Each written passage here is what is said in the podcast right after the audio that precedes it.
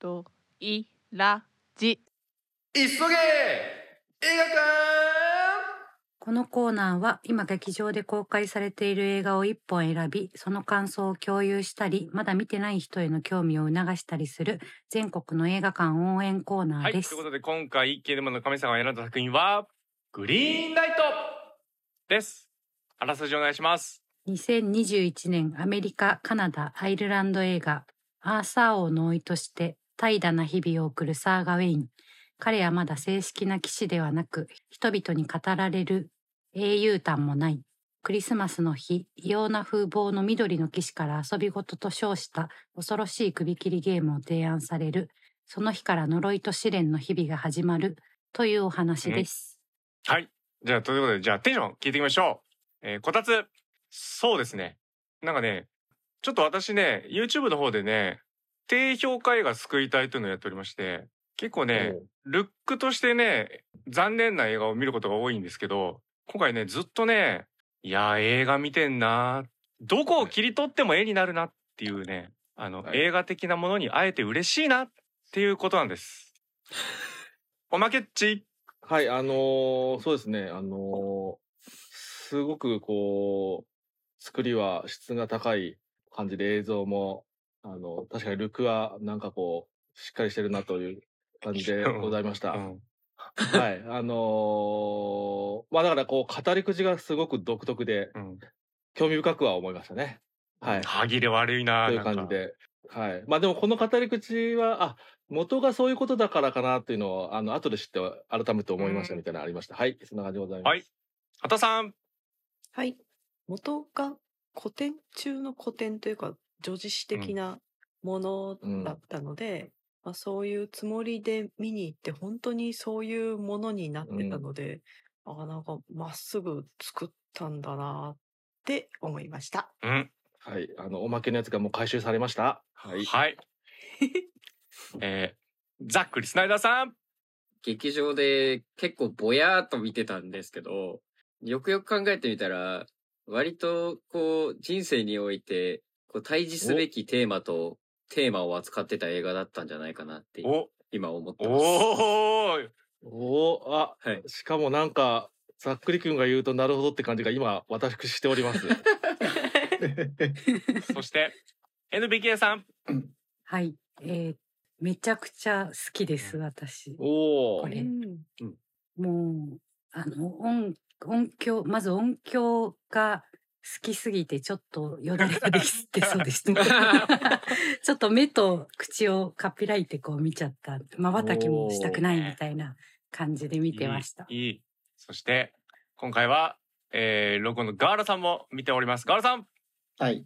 えーガーラ的には、最後の方うん的なファンタジーの方が僕は好きなんですけど、うん好みとしては、うんはい。どっちかっていうと。はい。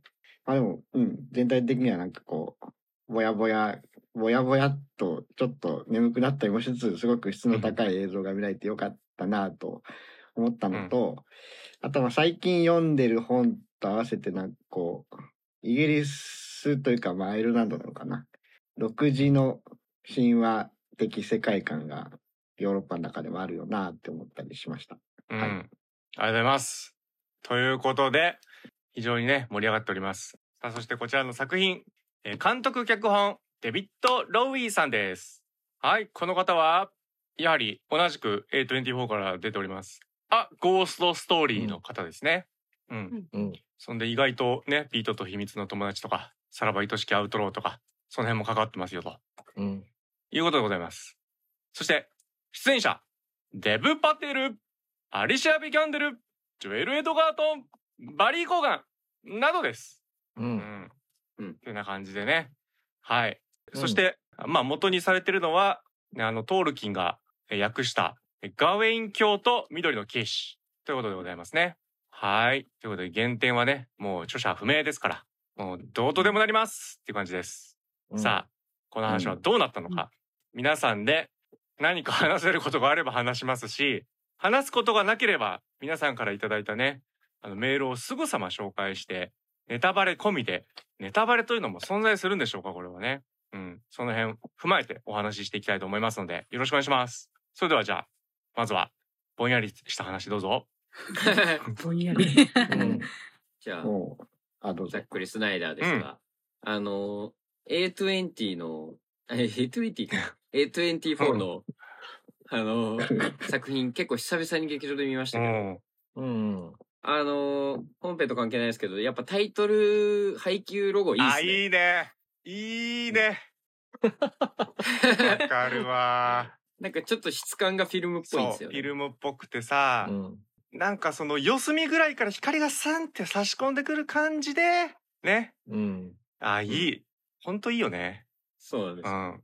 なんかこういう映画を見るときに結構好きな時間だなと思って、うんあの、対策とかって、まあ例えば、ポックスとうか、んコロンビアとかそうですけど、結構荘厳な音楽からのタイトルバーンで始まるみたいなの多いじゃないですか。なんか結構こういう静かに始まってくれるインディーズのなんうかん入り口みたいなのがすごい好きでっいい。うん。それ全面的に同意です。ありがとうございます。ていうだけの話 です。 映画に入っておりませんみたいな。違うんですよ。映画に入ってるんです。ああ、なるここほど。もね。映画はうん。どんなことがあっても、要はだから作品に全く不必要なのに入れなきゃいけないわけですよね。だから結構大事なんですよ、やっぱり。入れなきゃいけないそのロゴがもうとんでもない。ぴょんぴょんぴょんちゃんちゃらんイエヘーイみたいなふざけたやつだったら、この話作れないんですよ、やっぱり。まあでも、そうね。配給とかがそうなるとそうなっちゃうわねってこそうとね。ですよ。もうギリギリですよ、あの韓国のシャオバークスとかさ。ちょっと元気良すぎないかっていうさ。元気いいね、あれね。 まあ、確かにね、あの、現代の倉庫の画面とか映っても困る。 ロゴでね。うん。やはり大事なんですよ。こういうところはもう信頼してるか、お互いに信頼し合ってるからこそ、じゃあ私こういう作品 A24 だからできますねっていうね、うんことですよ。さことですね。あ、うん、映画に入ってます。入ってますよ。じゃ、じゃあちょっとこれもう一個僕の口から言いたいなっていう。うんあの、公式サイトを見たんですけど、ざっと。うんやっぱ結構ロード・オブ・ザ・リングは影響を受けてるっぽいですね。うんうんうんうん。そうですよね。うんなんか監督がもろに、デビッド・ローリーがピーター・ジャクソン版のロード・オブ・ザ・リングに影響を受けてるってことですかでもなんか、あの、翻訳でもトールキンって言ってるぐらいだから、どっちかというと、原作。トールキンの原作を愛してるって感じなんですかなね。るほど。監督本人うはん。そこは勝手に言ってるだけですけほうど。ほうほうほう。まあファンタジーなんでね、うんこれも。うん。まあみんな好きだよね、みたいなね。まあでも、あの、多分あの、ピーター・ジャクソンのにも影響を受けてるところですよね。きっと。あの、うんうんあと他にもいろいろ、最近なんかドラマシリーズやってんの、ウィ、ウィウィローだっけロバート・ゼメキスかとかなんか、そういうのも影響を受けてるとか、なんかそういうこともいろいろ言ってるから、うん。映画としてもいろんなものに影響を受けてるっていうことですよね、うんきっと。 NBK かうらん。うんい い。ですか、キャストうんなんですけど、あの、セント・ウィニフレット、はいうんあの、首が落っこちちゃっうんうんてるっていう。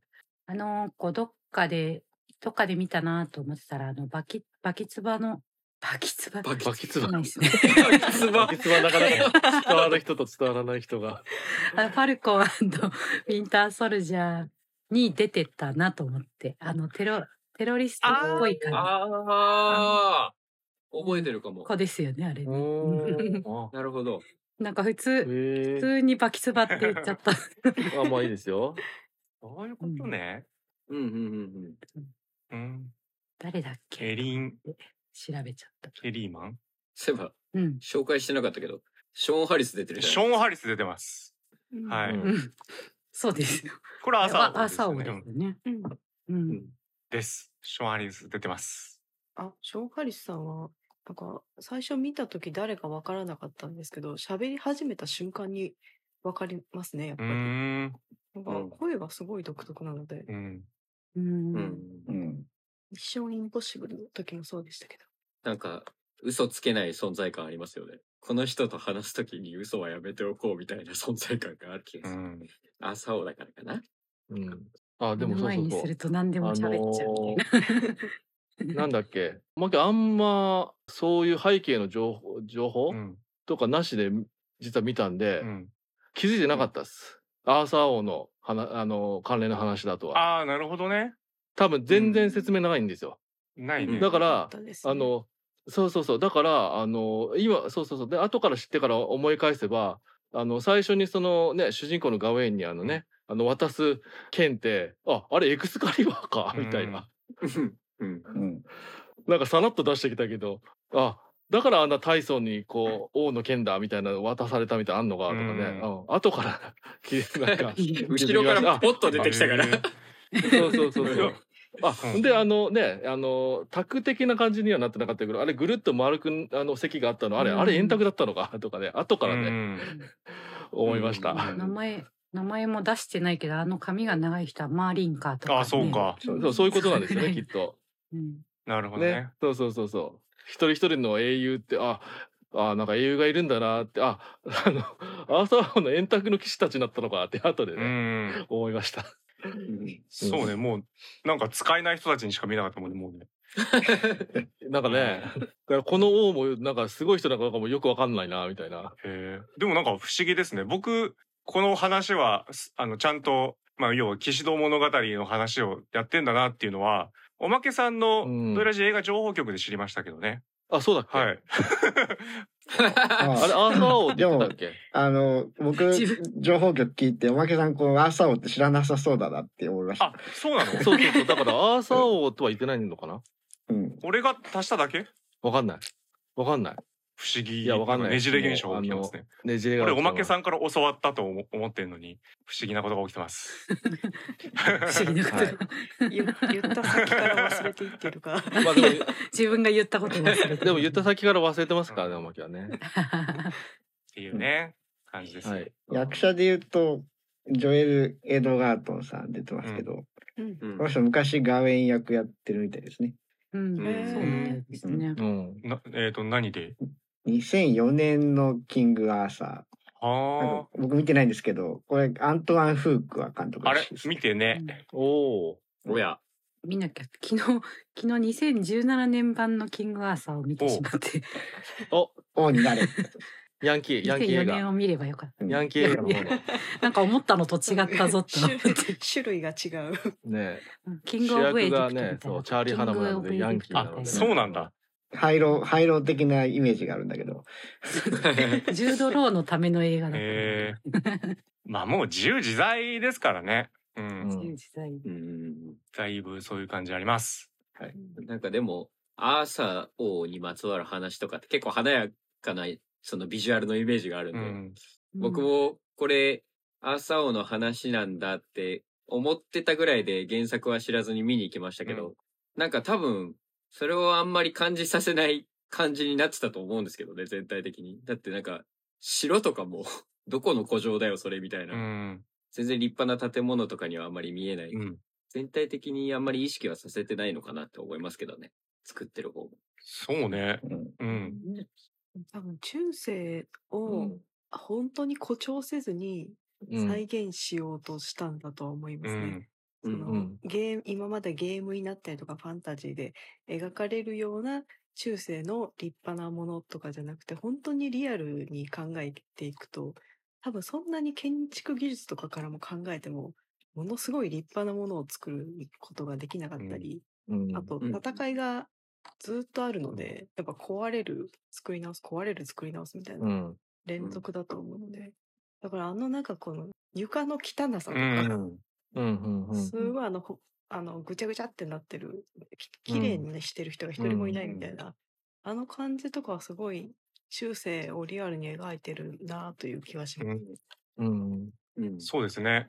だからそうあのその辺でち思ったのがあのそう王とかものつけてるあの王冠とか、まあ象徴的に後半とか出てきますけどあの王冠とかもあの要はあのゴールドの王冠なんだろうけど全然くすんでて、あのんピカピカシャイニーじゃないんですよね。そうそうそう。だからそこはやっぱりそういう当時のリアルな雰囲気で美術とかも整えてんだろうなと思いましたね。うんうん。なんか全体的にくすんでるよね。そうそうそうそうそうう。ん。あの、アーサー王の時代って500年代とかでしょ。うんうんうん。だから、中、中世っつっても超初期の方だから、うんうんうんうん10世紀頃とかじゃないんだよねうんイギリスとか、まだ全然、こう、森ばっかりみたいな、そういう時代じゃないでうんすか。うんうんうんそう。だから、建築維持とかもやっぱ発達してない時代ですよね。うんうん。特にね。昔を覗き込んでるような気にずっとさせられましたうんねうんうん最初からうん。これ素晴らしいなと思いましたね。全体的にふ治安が悪そうな雰囲気があるじゃなういですか。ん、 なんかその中であのキャストの話に戻るんですけど、バリー・コーガン君に絡,、はい絡まれるっていう、うん 嫌だなーって雰囲気すごかったですね。は、はまりすぎだろうっていう。絡み方うい。まいよな。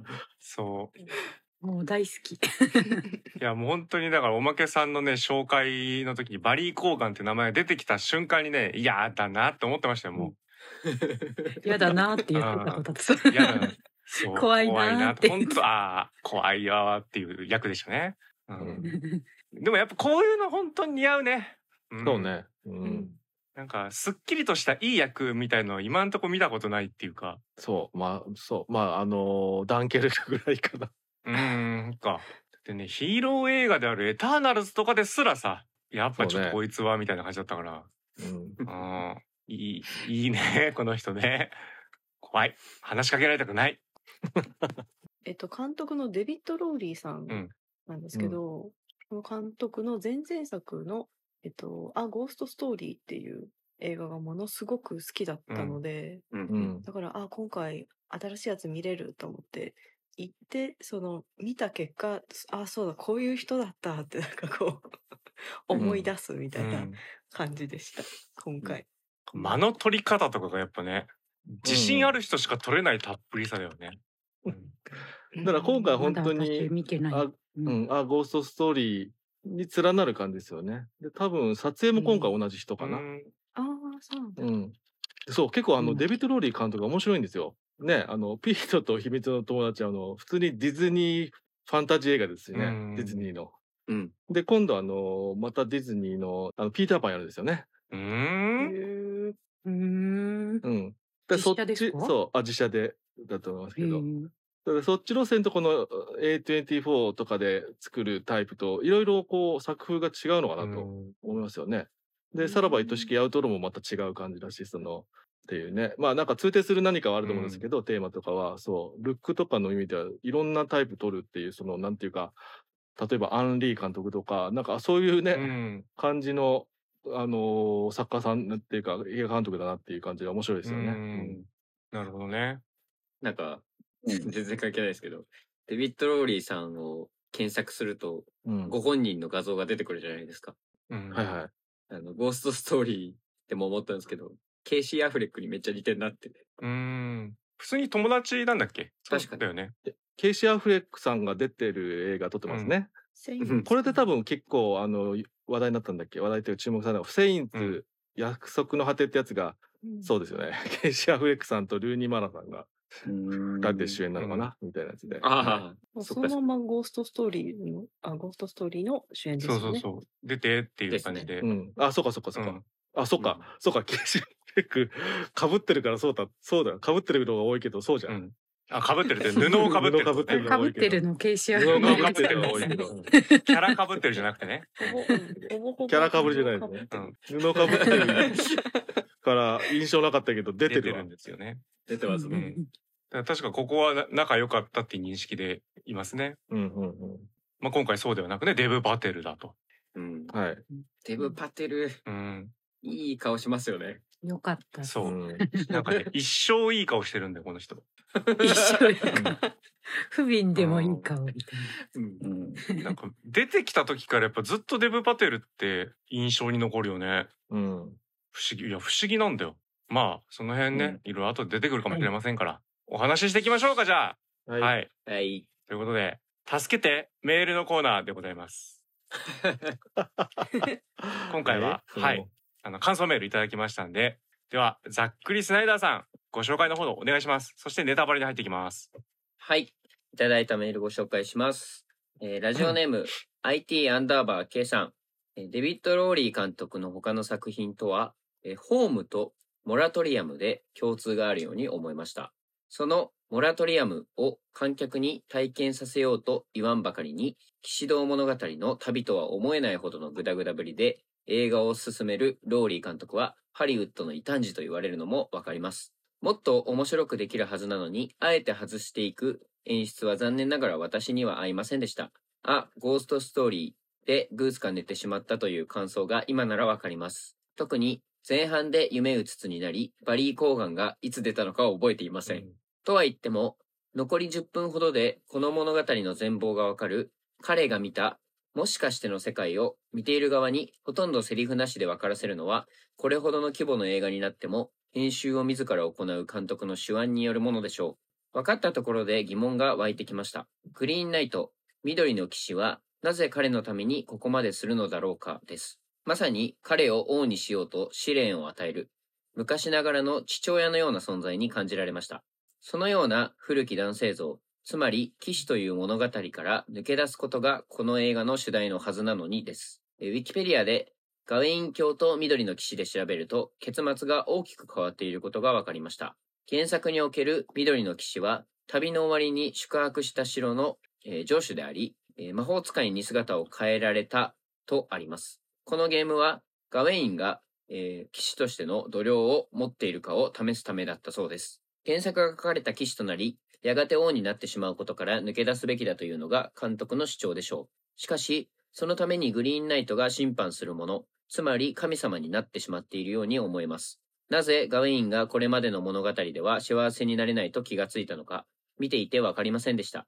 旅を通じて成長したというロードムービーの基本を崩しているからではないかと考えています。え黒沢明の蜘の巣城と連続して見ることができました。三船敏郎を演じる男は、えー城の主になるという予言に飲み込まれていきます。この映画でいう、否定すべき古い価値観の物語です。しかし、その物語によって主人公が身を滅ぼす方が教訓としてはわかりやすいし、何より見ていて面白いです。主人公がこれでいいのかという不安が見ているこちらにも伝わり、緊張を強いられスクリーンから目が離せません。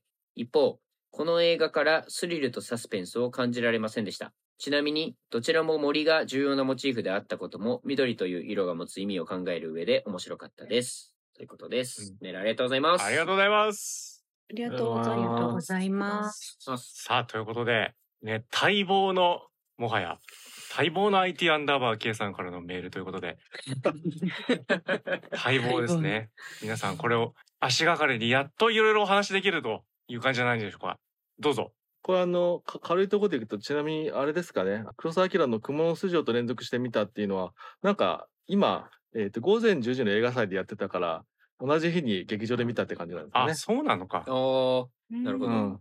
うん。あの三船が切れたでおなじみのね蜘蛛の巣城おーええあの本物そのう矢を本物の矢をー、あいられてああ、そのエピソーード。それは切れる。死ぬじゃんっ。ていう ねうん。もうアウトですね、みたいな。はいそういうね否定すべき古い価値観 そういったところをね、 うまい。はうん、共共通してますからねそういうところもね、うん、いさあどうでしょうか じゃあ僕もその前に軽いところ行くと、うんあの、僕も気づいたらバリー・コーガンが出てて、うん。びっくりしました。あのね、おまけもです。 えすいませんどう。いうことなんか催眠物質みたいなの映画から出てるっけその直前で出て、いやー、まあでもおまけはね、まあまあ、いつも言ってますけど、あの、 大体どっかで寝るっていうポイントがあって、まさに、ちょうどね、大体の映画のね、あの辺ですよね。前半20、20分、30分あたりみたいなところ、まさにそこだったかなと思いますけども、 うみたいな。ーん はうい。ん。はいそうなんです。早くないっていう。早い。まあまあいまあ、やほら、ね、ひ人の、あの、なんだっけ、集中力はまず20分って言いますからね。みたいな。はい、すいません。そうでした。はいあの、こ、少なからず、あの、こういう映画って、その、こう、情報を引き出そうとするじゃないですか。あの、あまり説明されないのうで。んで、想像をしていくとやっぱり疲れるんですよ。そうねうんうんだから対策とかは、多分寝ないと思うんですよ。その時間帯で。うんうんうんうんある程度の容量を残しつつ見れるので。ああなるほうど、んす。主人公が旅立ったあたりで、こう一回エネルギーが切れて、旅だったね。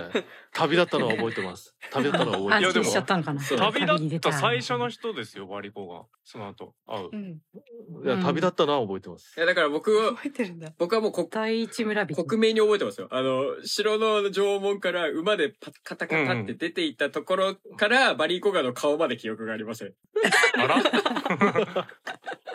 あの道を覚えてないってことですそうで すね。あそこカット最高でしたよね。な長回しで。最高でしたよね。なんとは。うん綺麗だったんだろうなって。い。いやー、素晴らしいですよ。もう、アラビアのロレンスばりに、うんおもう一本道ですよ。本当に一点投資図法を、もうこれ教科書ですよってぐらいのシーンですよ。うんうん。で、子供たちが追ってきて、なかなか振り返らず。で、振り返ったら、ね、農地あたりから人がバサってきて、で、それに追いやられるように子供たちも、もうそこでストップし、どんどん離れていく。そしたらもう気づいたらやっぱ点のようになってくんですよね、人が。さっきまでこんな近くにいたのにですよ。こういうマジックが映画でできるんだなっていうね。うんすごかったですよ。もうお。ああ、今保管されました。ありがとうございます。 映像の素晴らしさもそうなんですけど、NBK 馬の足音が素晴らしいなと思ったんあーいいですねけどううんんなんか、あの、ちょっと作られたパカラッパカラッとかじゃなくて、なんか、カッコンカッコンみたいな、なんか、ちょっと初めて聞くような馬の音だったんで、うんめっちゃいいなとかっていうのを見ながら聞いてました。それ、がだから睡眠導入剤なんですよね。きっとどう、そっか、ああ、ね、カッリズム 馬の感足音か。みたいなでね。あるかもしれない気。持ちよくなっちゃう。あるかもしそれうか。でも確かにそういう、なうい。んまあでどうぞも、それも正解かもしれないっていうか、そういう作品でもあるとも取れますしね。このゆったりした常に、うんあの、流れる感じとかっていうのはね。うんそうそうそう、お思いますだってまずあの要はさあそこノリノリじゃないんですもんだからうん普通、うんそうそしょうそうがうなくデブパテルとかが普通ねあのなんか王に例えば依頼とかされてうん。 「わかりました引き受けます」って言って騎士の人が言ったら城出た瞬間パカラパカラですよ基本は。うん。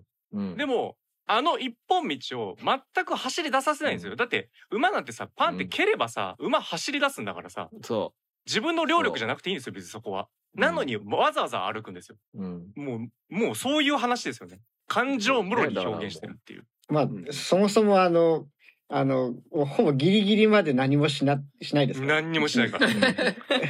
そ うね。そして1年が経ちですから。ついに えみたいな。あだからそして1年が経ったから何かもうすごいね鍛えたりとか なんとかでとかなってると思ったら みたいなねずっとダラダラしてる。そ一年経ったらみんな忘れてくれてんじゃないかなぐらいうのん。雰う囲気。雰囲気でね、ところがですよ、ずっと人形劇やられて、みんなの期待感を煽られてるっていう。そう煽 って来た煽りとって、かね、ね期待してるぜみたいな周りだけは落とされる言葉でが物語だと。 そうそうそう。意地悪だよな。酒場一緒にでも、おこいつだぜっつって。 「おーいたあのぜ」騎士っにて死にに行くんだぜって。いやー、大変ですよ。だからこれは大、変あの、わわた私というか、ターミネーター3で、ジョン・コナーがね、おあの、落ちぶれていたっていう気持ちがわかるシーンでしたね。おお前は英雄だ英雄だって言って育てられたやつはダメダメになってるという、うん、うん。まさにこんな感じですね まあちょっと違うかもしれないですけどねそう だねしかもしかもししかもこれあのしかもこれまあこれひょっとしたらあの根本のテーマの話のあれなのかもしれないけどそこも似てんなと思うのはこれ実は結局あのおかんが期待を煽ってるわけじゃないですか、ある意味でそうは。あのそういう意味でもサラコーナージョンコーナーあれだなっうていうーんそうあのうん食べれた3母のねと息子の。そあそうだね今うっ回て感じもねねは確かに母親の重要さあるなこれな要はそう母親さんがあれ全部仕組んでますから今回ね、うんうんそこはなんか原作と違うとこっぽいですけど、うんうんでそのなんか IT アンダーバーケさんが言ってるこのホームとモラトリアムモラトリアムですよね、うんホームとモラトリアム、まあこの辺がやっぱりなんかテンションでざっくりさんが話したようなこととかに つながってくるなって思いましたね、うん いいぞいいぞ。そうね監督本人のそういうのもはい反映してるっぽいこともあるみたいですよねうんなんか大人になっても実家暮らしでみたいなへあえ、くさえー長く長くてで多分母親から早く早く出てって早く立派になりなさいみたいなあぐさぐさ。があるのかなみたいな。違う方要向がは刺さっ、てえ、る。これ、この話ってただそれだけの話をかもしれないみたいしっかりしなさいって言われてるみたいなな。。もう、もう強制的にきっかけ作ってやるみたいな。しんどくなってきたなちょっなるほどね でしかもほらアーサー王的ポジションは NBK さんみたいなもんですからうん。甥っ子可愛いねみたいなことですからねあ、そうですうんそうねそうねうんいつかやってくれると思ってるから、みそうたいあな。ー母親はキッカー持ってるんだあーあー、どうしよう。ちょっと NB さ、NBK さんのことも嫌いになってきたよ。なんでなんでいやいやいやいや。しかもいきなりアーサー王に例えられてびっくりしちゃいました。まずキングっていう。 えっていうけど、いい だからもう本当にそこそうその辺のなんか軸が分かるとこの映画だからこういう作品なのかってうんうん改めて思ったりとかねずーっとなんかのらりくらいそりゃだって本人がモラトリアム延延長ずっとしたいだけだもんみたういな。ーんうん。あそういうこと言われるとちょっとデビッド・ローリー好きになってきたなうんうんうんうんうんうんうんハリウッドの異端児というかうんもうなんていうの俺たちのみたいなことでしょ要は 俺たちのハリウッド監督みたいなことだよねうんうんあいいなモラトリアムって聞くと、あの、モラトリアムタマコじゃないですか。はいそうんそういうのなんか山下監督の作品も意外にこのテイストに近いような。うんもうだから要は玉子が勝っていくことねうん。あの画面イコール玉子そうだね確かにはい。だからお前いつやったら就 就職するんだそうだった。あうーんだが今日じゃないみたいなさああ、なんか、まだ本気出してないだけまど。だ本気出してないみたいなやばいな。結構耳の痛い話になってきたな。そうね彼女からはちょそろそろ結婚とかそうそうそみうそうたいな。そうそうそう あそうそうーうわ、あの彼女の存在もやばいね、そうこれ考はえちょるっととこ。れはちょっとそうまだわかんないから、うんみたいずっと目線も合わせてそっぽ向いたのもねそうそうそう、そう、そう、つながりだよね。でもイチャイチャはしたいんだよね、はっきみりしたたこといな。なう。んそう、それで、その点で、今回いやらしいなと思ったのが、あの、アリシア・デ・キャンベルが、最初のあの、はいはい彼はい。女的な立ち位置とあの、うん城に入った時の誘惑してくるうん、うのん、を、一人二役やってたところですよね。あれ同じ、うんあそうなのあ、そうなの？あ、あれ、どっちもアリシア・デ・キャンベルです。あれそうであす。気づいたうん似てるなと思ったけど、探してきたんだと思ってたよ、 いやいやいやいや、いやいいや。やねいや。だからびびっくりしてるっていう うん、シーンありましたもんねあ。そうね最初に会った時、いや手手にキスするとこねもう確かに似てんなと思ったけどじゃあ結構また大事になってくるのはその緑の騎手は誰が演じてたのかっていうもあれは、あの、ハイティアナバケさん書かれてるのは、あの、緑の騎士は上手って書いてあるんですけど、上手の役の人ではない俳優だった気がします。うんうんうんう、あ、そう、あの、原作が上司のや、なんだけど、そこ変えられているといそうう、です上手だ今けど回。そこは俳優は一緒じゃなかったっていう。はい。ラルフ・アイネソンですラねルフ、緑の騎士は。ラルフあれはアイネソンアイネソンアイネソンさんです。ハリー・ポッターシリーズに出ている。なんかいっぱい出てるみたいレポート集出てるガーディアンズ・オブ・ギャラクシーとか、お、ジャングル・ブックとか、キングスも。へえすごいっす。うん。でもナレーターとしても活躍しているって書いてあるんで、そそっち方面で、そっちが多いのかな。うん、うんいいうんいい声だから顔隠しててもいいよね。なるほどねで、なんかこう、なんだっけ、パンフなんか読むと、A24 作品関連で言うと、このラルフ・アイネソンさんと、女王の方、あの、アサホの隣にいうんた、ケイト・ディッキーさんって、この二人が、えっと監督が違いますけど、ウィッチっていう、あの、アニャ・テイラー・ジョイが主はいはい演はいあっのやつとかに出てたらしいでうす。んうん。それもなんかね似たような世界観というかさうん。うなんかさやっぱあの緑の騎士のさ目元がさ奥がちょっと若干色塗った人間の目うんうのん皮膚感がちょっとあるじゃないですか。うんうん。うんうんでそれとあのポスターがさデブ・パテルの顔に重なってるから、俺うんワンチャンそれを演じてたのはデブ・パテルだったのかなって思ってたんああ、なるほどね。うんまあ、そうですよね。こういうやつだと、まあ普通よくあるモチーフですもですよね。んね。うっんていうね。うんで声だけはまあそういう別の人当ててとかうんパターンなのかなと思ったけどまあ真相は分からずって感じですかね。まあその人が全部演じてたのかな。うん皆さんは、あの、良い睡眠を得られたうんみたいな感じですけど、NBK は逆にあの、もう瞬きをしたくないみたいな気持ちでずっと見てたんで、うん極力瞬きしないように見てたら、あの、一瞬、普通のこう、映像の中にやっぱパッと絵が入った瞬 間がありました。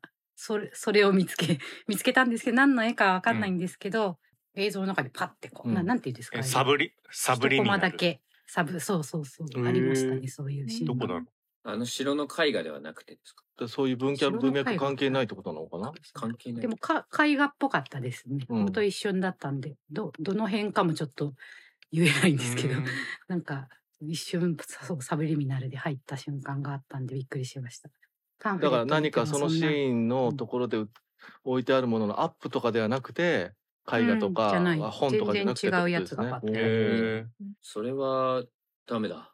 まばたき。うんダま メだばたきしたらだ終かわるらやそつ。れは、それはあれでしょあの、まば、だから瞬きレベルになって、だから別に寝てない人も見過ごす 可能性あ寝るよねてない人は印象にないな、それ。うん。うんね。びっくりしましたそうですね。まあでも、あの、その、瞬きしたくないっていうのもわかるというか、そういうなんかこう、すごい、きらびやかなシャイニーな感じではないんですけど、映像自体がすんごくしっかりしてて、バッキバキな感じがうん全面出てたのバで、バキっすよ。こういう雰囲気は見逃しバッキとバキけないっていう感じになれば、そう、そうなりますようね。んうん。 もう構図も美術もそうそうそうみたいなバッキバキ感に。じで思ってましたでさいもうね、最初のあの動物たちがただ映ってるだけのところとかもさ、うん。うんアピチャポンかなっていうぐらいの感じでしたよ。うん あの、あの、ねゆったりとうっんて。ゆったりしてねそ。うんあと、あと、あ、またでもねねね寝ちゃう感触を 出す。だ出すっていうね、有名な。だから逆に言ったら間違いじゃなかったからまあみた間違いいじゃになないるけど。けど。うん。そうそうう。ん、あでもなんか特に最初の円卓のあの緑の騎士騎士が来るところ、その朝尾たちがいてってあそことかが結構あかそんな感じだなと思ったけどあとまあやっぱりなんかこう広いところじゃなくて限定的なせあの空間のところは特にそう思ったんですけどなんかあの一枚一枚があのアメコミの一コマみたいなあの作りのやあのな連なりでできてる感じがして、あこそれってなんかちょっとそれこそですねあの理がない方のザックリスナイダー監督みたいな絵作りにもちょっ と近いな今意味わかんない。理が大、今、 今、今に今、目が逮捕ざっくりし ないいやざっくりになってたよ うんそうそういや一応ちょっとあのごねなんかこう間違えないようにということで言ったんですけども、まあはい、ねそうそういうような感じで間え違てないでごめんなさい間違えてないあまま間違えないようにね、間違えないようにザッザックスナイダーすいませんザックスナイダー監督の、はい、絵作りとかにも意外と近い何かを感じたりとかしてちょっと面白かったですね。あーまあそれって逆に言ったらアメコミのまあ要はだからコマコマコマですねコマ一枚一枚であのしっかりあの見れるようなっていう構図ができてるようなっていうことなんですけど、それって逆に言ったらあのアメコミとかの漫画とかのコマってだけでなくまあ絵本みたいなことでもあるのかみたいなのも思ったしそういうおとぎ話的なとか、うん。うん、そういう雰囲気もでも作ってるなっていうのがなんかあ空気感つあのその構図とうか、んあのカットのつくつながりでそういう空気感作ってるなと思いましたね、うんうんそういう意味ではやっぱりバッキバキだなとそうそうそう。それをすごい感じたんです。だからもう本当にどこを切り取っても映画だなって僕、あの、最初テンションで言ったんですけどね、うんこたつは。うんそこがね、ワクワクなんですよ。あの、ダメなカット出てくるかなって逆にやっぱり確かに目を凝らすない感じになってきて。そうねいや、うんほんと、ど、どの部分で静止してもいいと、そうびっくりしたのちょっと聞いてください。おなんとした、何ですか急に あのね、急にテンションがうん、あの、どこを切り取っても絵になるなって思ってたんですけど、うあ、んそれこそね、あの、ジョエル・エドワートンが上州やってる、うんまあ、はいはいはいまあ、てか、ほ屋敷みたいなね、とこに行くじゃないですか。で、絵を見せられますね、あそこで、逆さの絵を。で、うんうんアリシア・ビキャンデルが後ろに振っていて、で、うんあの、もっと寄り添ってこう、じっくり見に行くところがあるんですよ。そこでうん映像が止まったんです。映画館で。おで、ええなん、何の謝罪もなく、え、止まった、うんあれってちょっと座席がざわついたあたりで、また普通にはかあの再生始まったんですよ。へえ でも絵になってたから、なんかそういう演出がと思っちゃったみたいそれ俺もあったかもみんなあんのこれ。あれこれそれ俺俺それ俺もあったかも止まったあんほかんじゃあ止まったんじゃないいっやてことじゃあもうフィルムにみんなフィルムというかそのデータに全員同じ傷がついてるってこと わかんいないやけど不自然だもんあ話あそこで止まんのはそうそう不自然ななんか止まりあった気がするそういえばそういうういやあったっけそんな記憶はなない気がするなやつは尽きなかった。たまたまたか二人たはま同たまじか劇場で見てたとかそういいうや私あの木の木下グループ多の分違うかところですね私多 分同じところで見てるとうちは思う。東宝さんの 方、東宝さんの方で見てました。ガールさん同じところで見てますあれは多分同じとこ。ああそこにしたらすぐ混んでたなっていう人なんですけど。うん。あの、あったかな。じゃあたまたまたまたまかうん、ふわ僕がふわふわしてたのかもしれないですけど。じゃあもし演出だとしたらこれは後々意味を知りたいですねそしたらね。う。うんん。そのサブリミナルと一緒にね。でも逆に言ったら今そうさっきのその何一枚絵が入るサブリミナルってこととか言われるとこれもってなんかなんとなく思っちゃうね、このつながりでは話してるとあるいはなんか別のところで止まっちゃったからそれがサブリミナルのように働いてしまったとかそんな。 なな本当は止まる予定のないところ で一瞬静止してわからんみたいな わかんない、うんね。わかんなっていいうまあここはわかんないそうまあそんぐらいねあのどこを切り取っても絵になるなっていう、うんうんえあの映画でした。そうだからそうねそう思うとやっぱり絵本とかずーっと連なって書かれてる絵画 みたいな、うん、映画のようにも感じてきたなうんそうねうんお話としてはさあんま意味はないと思うんですよやっぱ元がね。うんうんでそこにこう意味を持たせようとする話ではあると思うんですよう。んうんうんうんうんだってこれもう騎士道物語ってそもそもさうんでもあの畑さんが言ってたようにもうもう女子誌とかのレベルですからもう、うんてか詩なんですよねこれね女子詩なんですよねそもそもが2500文字ぐらいのって書いてあったかな,、うんなんか頭韻詩だから頭に韻を踏ませる詩なのかうんな、うんっうんうー ん。ていう作り元がそうらしいからだから逆に隙間あるああいっぱいあるから何でもこう想像しやすいみたいなあるあるっぽいんですかねなるほど、ね。確かにあの隙間だらけですよ。僕あのギルガメッシュ女子誌とかも持ってます。これ一番最初の 人類にとってのね最初のお話みたいに言われてますあ。はいははいい。はいそれも俺が持ってるやつはやっぱり読めないところは全部黒塗りで空白だらけっうんていうお話なんですよ。うんでドン・キホーテが確か最初の長編小説みたいに言われてると思うんですよね。へーでドン・キホーテってどういう話っつったらこういう話じゃないですか。主人公がうん騎士道物語に憧れてて、うんうんうんうんうん自分は騎士だと思ってる人の話じゃん。だから騎士道物語のパロディとして始まってるわけですよ。それが最初の長編なんですよ。ああなるほど、うんうんうんうんそうだそうねそうだからお話の中ではもう超原点中の原点なんで、ほぼ意味はないに等しいんですよ。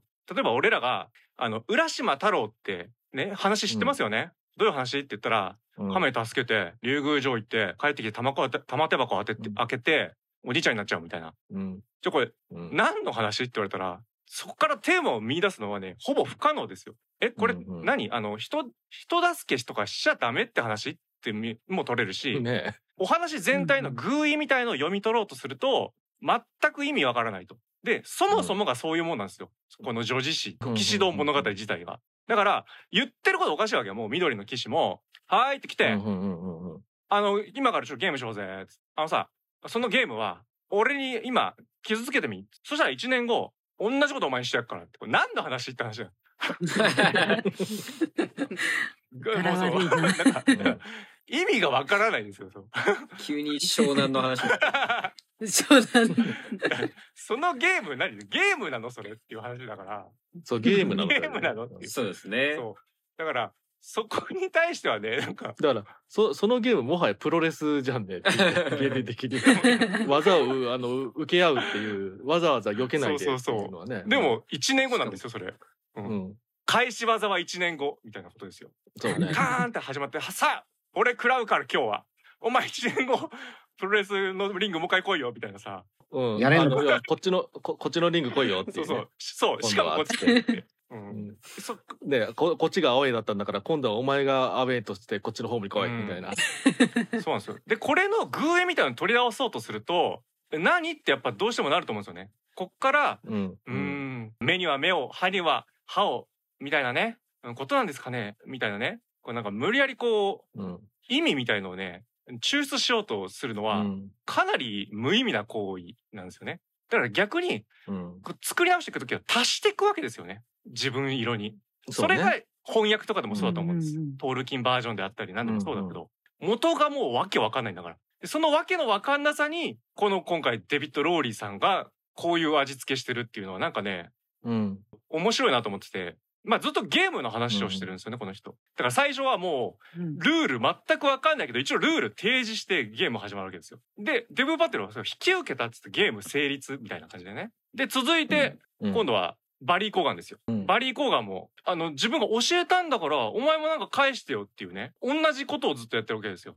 あ、はい。本当だ。そうするとって感じそうです、そうでです。あの、上司の人もす。、どんどんそれ、そういうやつのそうだね。そうそうそう全体的にそうなはずなんですよ。あの私の首落ちちゃったのあそうをかちょっと拾ってくんないって。で、うんうんうんそれもデブパテルが振り返って「えあのなんでですか?」見返りあるんですか?」っつって「そしたらどうしてそんなこと聞くの?」っていうだからつまり みんながゲームに対して接し方が違ったわけですよね。方やゲームに参加してると思ってないのに勝手にさせられて斬首させられたとかねうんうん。同意の上でやったと思ったけうんうんうどんうんゲームから降りられたとかなんかそういう全部ゲームの話だから俺人間の関係性の話だなと思ってそこは。うんうん。そうだね。そ、それをずっと描いてる話で、最終的になんかね、あの、緑の騎士と、はい私の求めてたゲームの、えー土俵に立ちましたおめでとうっていう勝手なね、勝手なゴーサインに出まして、終了っていうね、話になりましたけど、まあ、ずっとそういう理不尽なゲームの話をしてるなっていう、まあ、それイコール人生だと取ってもいいかなっていうね、私は気がしましたね。うん。うんわけわかんないゲームにずっと参加させられてるっていう、うん同意もしてないしっていう。うんうん。ああ、真理だ。感情を楽しんだっていうう今回私お話でございました。うんうんうんうん。どこだっけな、あの乗ってたっけな、なんか、要はあの、原作と逆になってんだよね。なんか、物語的なことがってことがあったんだよな。なんか原作で原作は成長物語じゃないんだもんね。うん、なんかもうすでに騎士だし、でそれでまああのゲームを受けて、あの騎士のとこまで行くけど、あの帯、帯帯があるから首は切られなかった。で、傷がつかなかったという物語を持って帰れみたいな感じに、だったって、情けない話として語り継げっていう話みたいなことを見た。ちょっうとん、ちょっと調べただけだなんで。逆っぽいですよね。だから、あの、そもそも主人公は、すあの、自分はすごいと思ってるけど、いやいや、そんな大したことないよっていうものを描くみたいなのが、今回逆だもんねっていううね、ーん。うん。にしたみたいですすでね。にすごい。い、すごい人だけど、すごくはなかったみたいでしたことを、まだ騎士じゃないけど、成長していくって話にしたこあとになるのかな。あ。あ、じゃあそこ結構面白いね。なんかその、うん、面白い。モンティ・パイソンとかさ、まあ、それこそテリー・ギリアムとかがさ、あの、もうこれにも結構取り憑かれてるじゃん、この作品にも。うんうんねううんんモンモンティ・パイソンはそもそも、なんだっけ、ホーリー、あ、ホーリー・グレイルだっけ。うん。そうなんかそれが一番あの原作に近いって教えてもらいました。見なきゃと思って。ネットフリにああ、るかそうらな見のなだいぶふざけた話ですけどね。 うんだいあそうだないんですぶ、か。ただのコメディ映画だとして、ちょっとごめんなさういん。私捉えてましまあ、えードドン・キホーテをた。ね、そうそう。やろうとしてたし、そうそうそう、やろうとしてたし、テレーゲーム結局、ドン・キホーテ作ったじゃん。うん。うん。で、ドン・キホーテはもうそういう話だからね、自分が、そうだって思い込んでる。騎士道物語の中に出てくるキャラクターなんだ私すごいんだって思ってるっていうところの逆転でデビッド・ローリーがこういうオチにしてるっていう。うんそれは何なんでしょうね。そなんかモラトリアムの工程ではないよね、それって。そう。多分あのーまあだから今回でいくと多分自分で しっかり向き合っていけばみたいな終わり方ですもんね。うん。向き合わずに帰ったら悲惨な未来がみたいなのを見せられたしっていう。うん。そうだね。そうそうそう。だから、どちらかというと今まで語られてるような、その、だから情けない話として伝わるみたいな方うん。それの方がモラトリアムな未来というかさ、うん。モラトリアムなのかな俺そこはもらったらちょっと違うかもしれないけど、うん。そうね。うん。まあだから、やっぱりこれもデイビッド・ローリーのセルフセラピーだったのかなという そうだね。感じもしますかね。でも自己肯定に自分の人生を入れて。なるのかなって思っちゃって。うん。まあ映画を作るっていう行為自体がさ、うんうん。もうす要はす一騎打ちするぐらい戦いに挑んでる人だからうん、うんうんうん、単なるやっぱり実家暮らしのモラトリアムな人にはやっぱ思えないんだけど、ただやっぱそれを肯定にはなってないからこの話は。そこがうん。ま面あだ白いかならもう、そうね、自分も、ね、こうやって向き合って家出たから、今、映画を作っております、うんみたいな。だから結構鼓舞する話なんだね。奮起させる話というか。まあ最後を落ち見るとそんな感じがするよね。うん。本来だったらね血筋とかでさもう決まってるもんだしみたいなさうんうん。そういうレベルの話なのに、あーんえあなんかそういう血筋的な、あ、王になるうん、べき人を鍛えるみたいな話なのかなとうん。思って見ていたんですけど、うんうんその最初に緑の騎士に「俺がやる」って言い出した時もそのちょっと手前でアーサー王からあの今まであんまり気にかけてこなかったけど、うんうんうん結構いい感じに思ってんだぜみたいなこと言われて、うんあ、そうなんだってなって、で、隣に座んなよって 言って、あ、そうなんだって、うん隣に座って、 そうそうそうで、そう。緑の騎士が来た時に、周りにそのアーサー王の騎士たちがいるわけじゃないですか。うん。だから、誰が多分行ってもいいはずじゃないですか。決闘を申し込むって言われた時に。だから、任せればいい場面でもあるんですけど、俺やっぱ期待されてる次の王様、やっぱ自分なのかもっていう、こう今生き、最高に生きってる状態だから、あで、ほら、その直前に言われ俺が行くのってあごめん出ていったのか なって思ってて。その直前に実は煽ってるんですよ。王様たちが。うん、話を聞かせてくれ。うんいやうんなあそうね。これからできるのよ。そうだそまうだ。だねそとうだか言っね。てる。まだねあじゃあ同じなのか。煽っだからみんながね、みんなが煽ってる。なるほどね。で、旅であの旅にそう、緑の騎士自体は、そう、緑の騎士自体はおかんが、あの、やってたね、儀式を。あれでね、よ呼んでるからねっていうう。ん。だからそこも全部、そのお母さんと王様もちゃんと打ち合わせしてて、あの、 今日送り込むんでよろしくっていう感じになってひ どいだから王様もあれお母さんどうしたのって聞いて、あ、今日はあの来ら れないそうですって聞いて、うんあ、よしよし、オッケーオッケーみたいな。じゃあやるねみたいな感じのうんあーそう流いうれことなのかかみたいななっねていうのを思あってて。全てはひどいね。もう大人たちのお膳立てそうそうそう全員。だからもうえ芝居打ったみたいなことだもんね。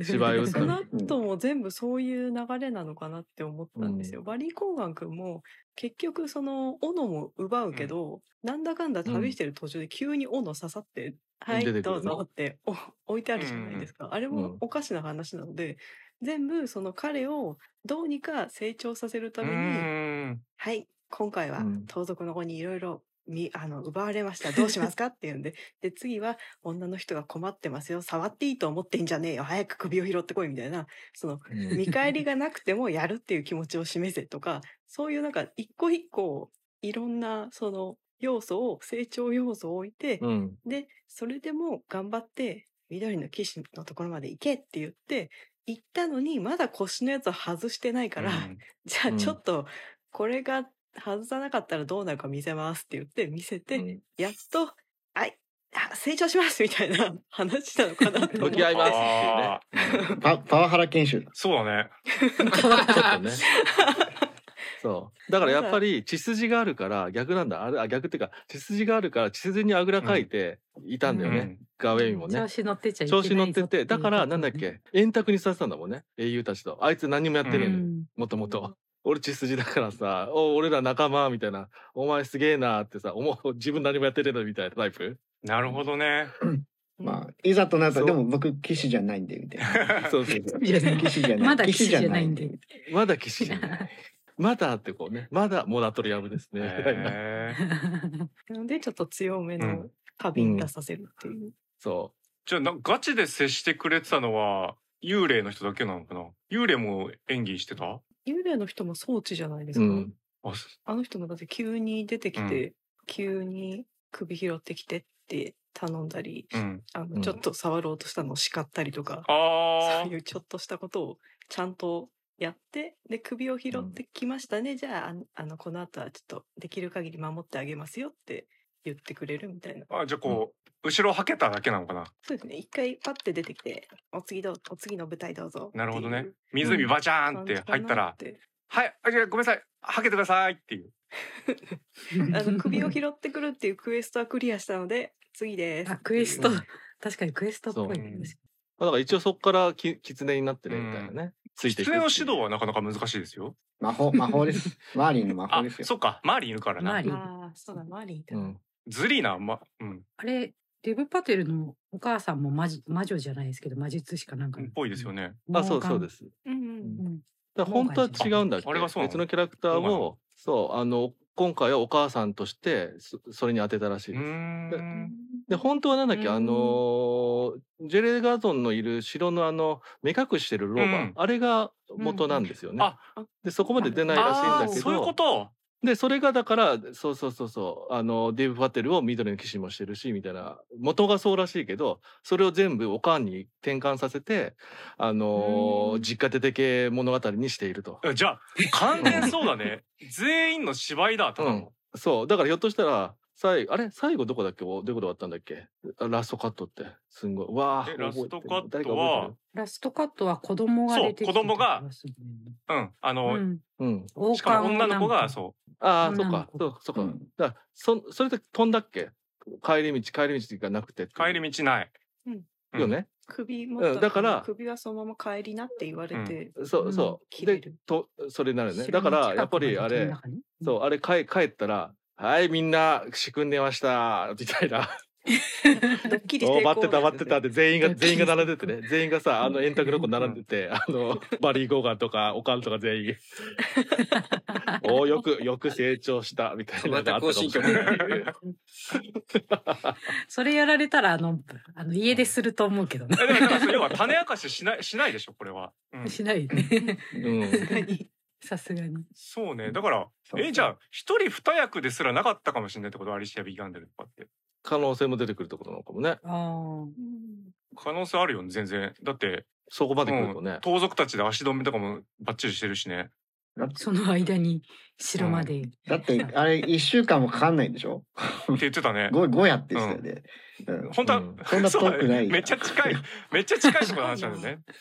うん。でも早く来すぎだよね、そしたらね、本当に。あ、早く出すぎうか。ん、だかうん。らみみんな準備あるからさ、なんか、まず、ま、そう、街準か備らあ出てくるかるからっらて、。ゆっくりゆっくり行け と。ゆっくり行けと。で、あの、最後の そ城の辺にで。転がしといていいからみたいなそうそうで、準備できたから、 そうやね。うん。そう。やっっといてス、トップさせといてっていう。どんどんストップして、最後の長寿いらせで、何日間かの長寿いらせは最後の城でやるから、言ってたもんね。もう、もう、あまだ、いやいいよいいよいいよ、あの、ギリギリまで行っていいよ、みたいおな。まけさん、これあれじゃないですか。ゲームじゃないですか。ゲーム。フィンちゃんのフねィンちゃんのゲームですよね。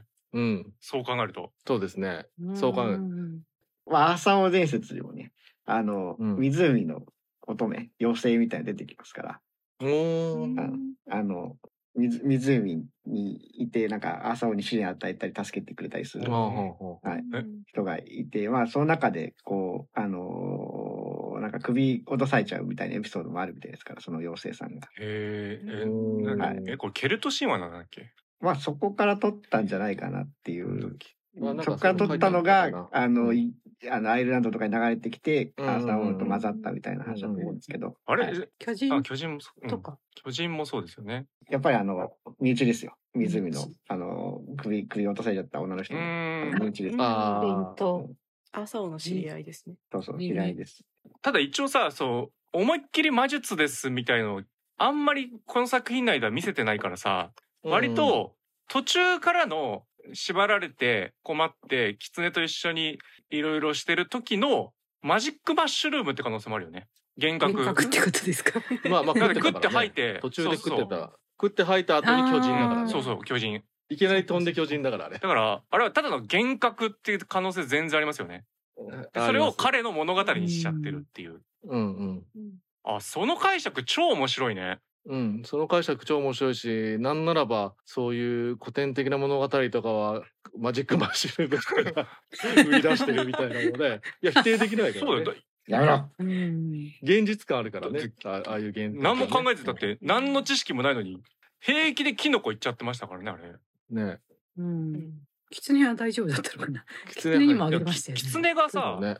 あれじゃないのもう幻覚って始まるよね。もうわかんないけど。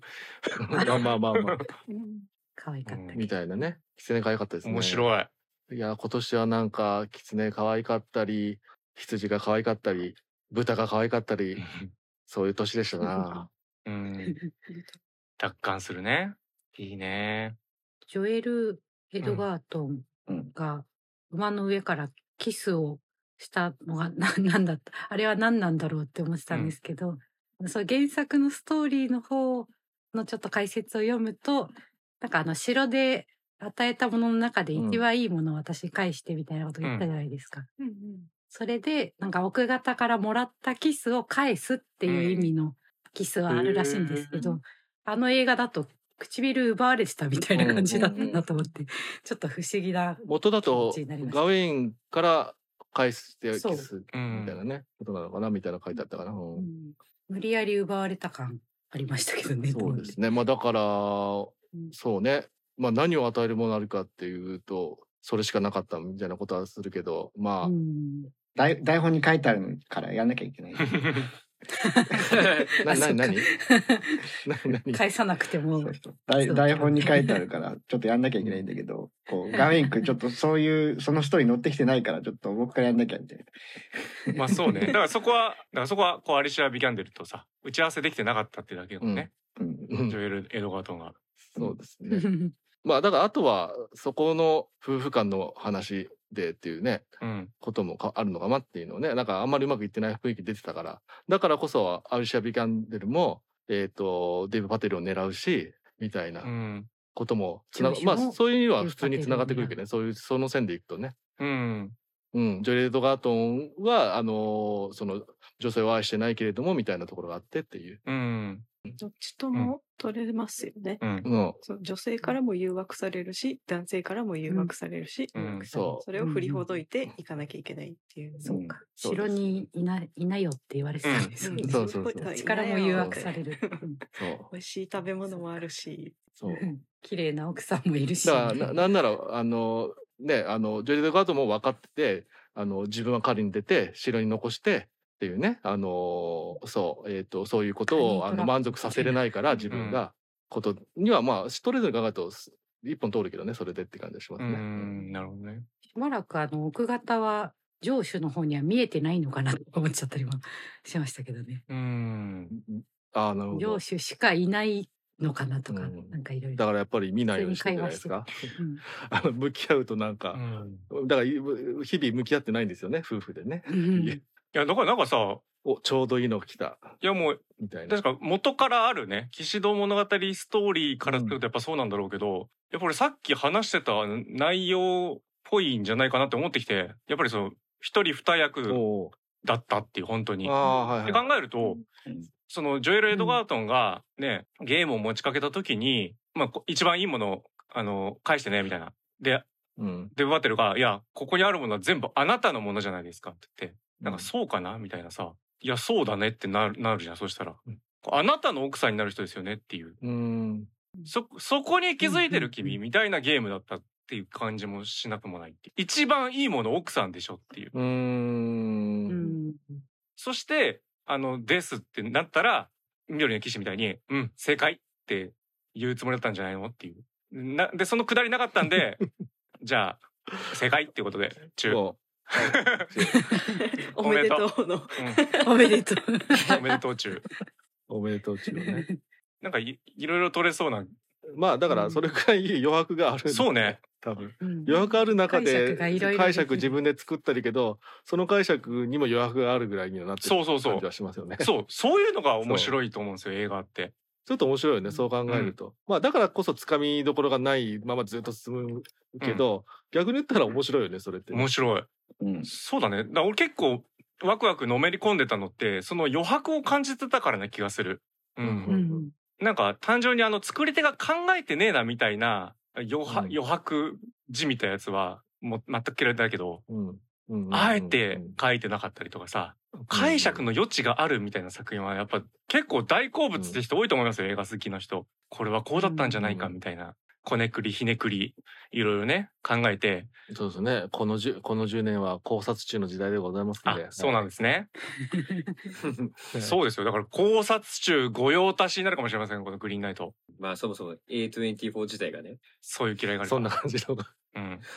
まあ見た後ずっとグリーンナイト考察で検索してますからね。いるじゃないですかここにもみたいな自分ではしないけどはしないけどね。人のを読むのが好き。でも、これで NBK さん側からの発信になりますから。も大大勝負で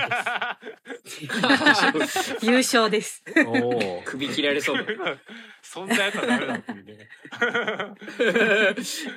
面白い、面白かったですね。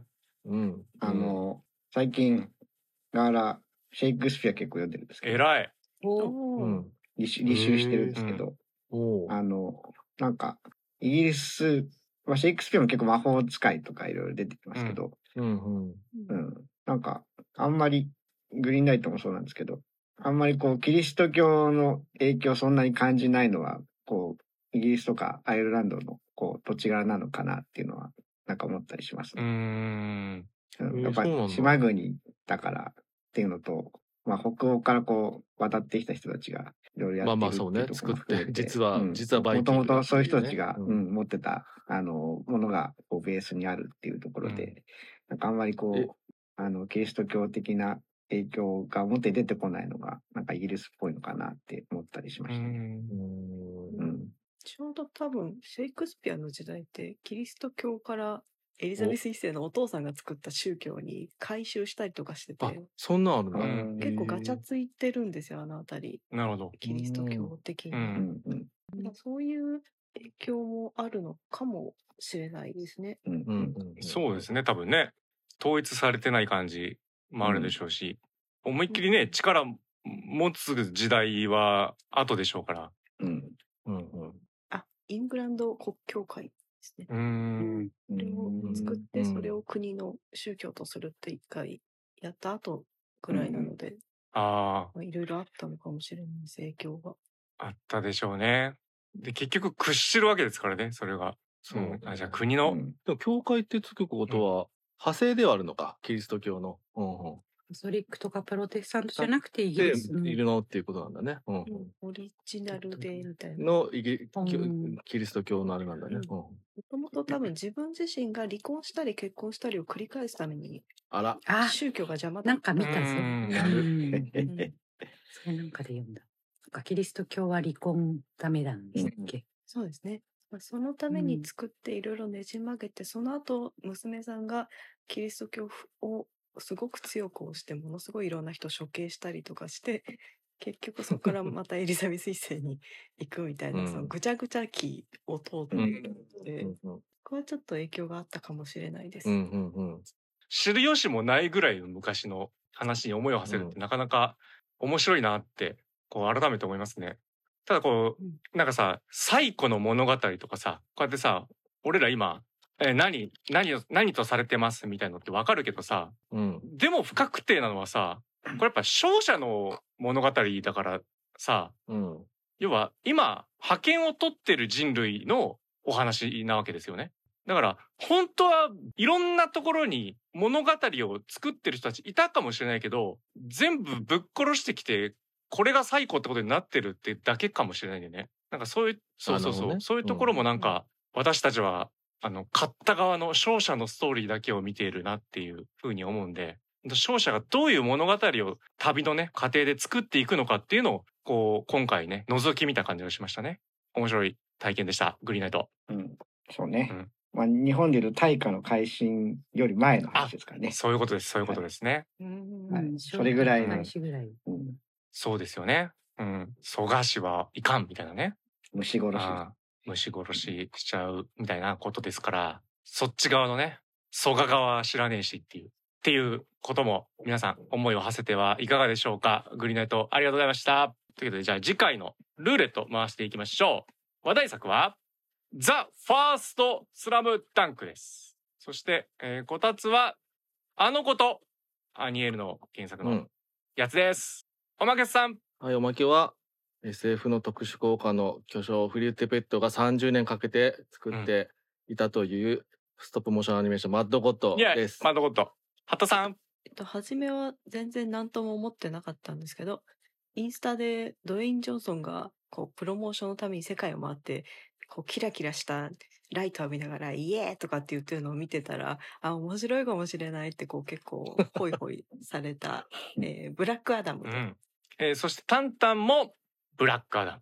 そしてザックリ・スナイダーさんが、ザ・ファースト・スラムダンクね。うん、NBK さえー泣いたり笑ったり。おう見たい。ん、そしてガールさんが、またまた8.4ですけど、面同じ顔の男たちって、気になるな、これも。うんうわあ、これ嫌な気分になりそうだな。あ嫌な気持ちになうる。んホラーって書いてますよ。はい。 ということで、じゃあ、ガールさん、ルーレットお願いします。はい。うん、4。 4ですよね。ブラックアダムです。うん。うんう。ん。あ、ヒーロー映画は久しぶりのような気がする。おおお、ーこいつがヒーローなのかというところも、まだわからない。ああ、そっ か。あそう ね。まあでもヒーロー映画ですね。ね、正義のヒーロー軍団と戦うみたいなね。うん楽しみですよ誰も勝てないと思いますけどブラックアダムじゃあ見ていきましょう感想メールお待ちしておりますではエンディングです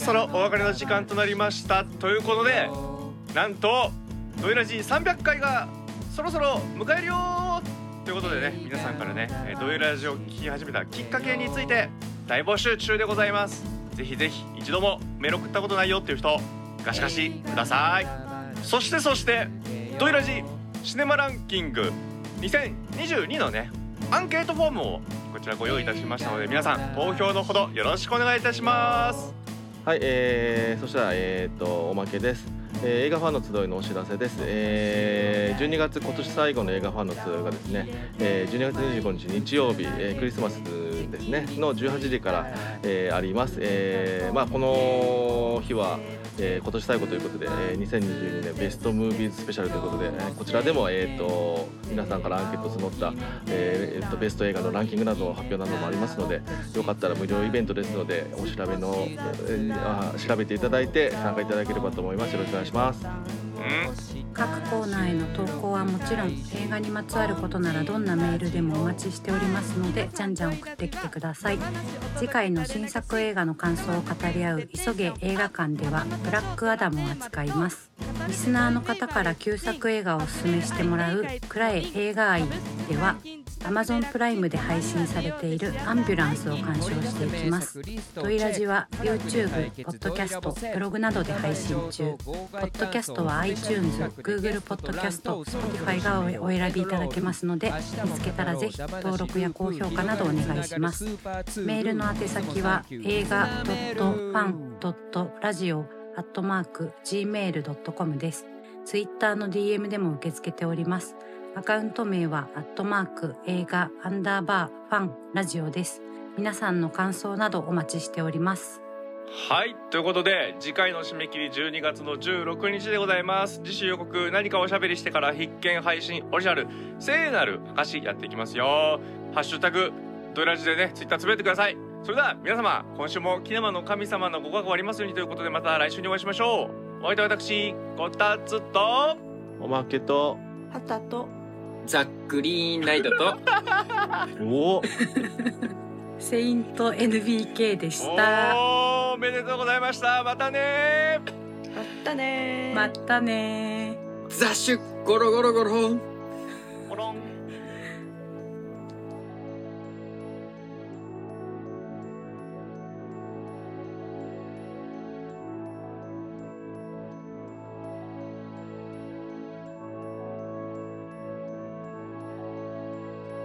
お菓子を焼いて紅茶を入れて席に